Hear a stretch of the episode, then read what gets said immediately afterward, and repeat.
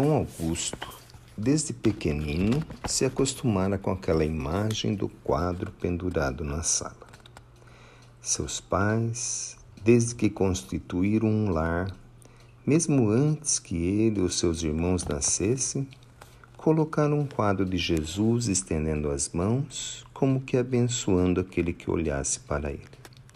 E esse quadro enfeitava a sala da casa. Mais crescido, jovenzinho, ouviu de colegas de escola que visitaram sua casa uma zombaria em torno disso. Disseram que sua casa parecia uma igreja. Por acaso seus pais eram padre e freira? Incomodado, procurou o pai e perguntou sobre o quadro. Seu Hermógenes pacientemente explicou que confiava muito na presença de Jesus em sua vida e colocar o quadro bem visível para que ele mesmo, envolvido com suas atribulações diárias, não se esquecesse disso. E Dona Ismalha, sua esposa, concordara com ele.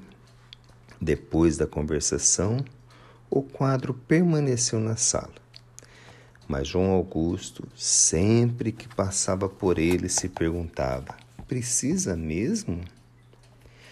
O tempo, se escoando sobre si mesmo, levou João Augusto aos estudos na cidade grande. Queria se formar médico. Distraído com os estudos e com as novidades que a cidade oferecia, se viu enredado por amigos a uma situação que poderia ser muito perigosa envolvendo inclusive aspectos policiais. Mas ele, não se apercebendo do perigo, foi se deixando enredar. Até que um dia foi chamado a fazer determinada tarefa suspeita. Sem saber o porquê, não se sentiu tranquilizado em seguir os amigos. O compromisso era à noite Chegando da escola tardinha, pôs-se a pensar no convite. Chegava a desconfiar de algo, mas sua inexperiência não o deixava tirar nenhuma conclusão. Pensou em seus pais e se perguntava: o que eles fariam em meu lugar?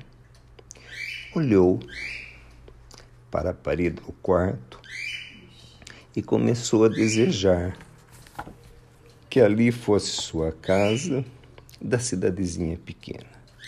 Olhou, olhou e, sem saber o como, começou a ver o quadro da sala dos pais. Começou a ver a imagem de Jesus, a estender as mãos e abençoá-lo. E ouviu nitidamente uma voz a lhe dizer: Busca primeiro as coisas de meu Pai que está nos céus, e tudo mais lhe será acrescentado. Entendeu o recado intuitivo como uma necessidade premente de ir a uma igreja orar, e assim fez. Caminhou algumas quadras, entrou na igreja e ali, pensando em tudo, viu uma senhora com três crianças. Viu que a pequenina estava tossindo muito. Acercou-se delas e se propôs a ir com elas a um pronto-socorro. Como estudante de medicina, sabia bem o que fazer nestes casos. E assim fez. E à noite se foi no atendimento ao pequenino, depois para ir com a família para casa, onde o marido, que trabalhava no turno da noite, lá já se encontrava, ansioso por não ter encontrado a esposa em casa e nem saber notícias dela. Só de manhãzinha retornou ao seu quarto e lá soube da notícia. Seus amigos foram presos em um roubo a um banco.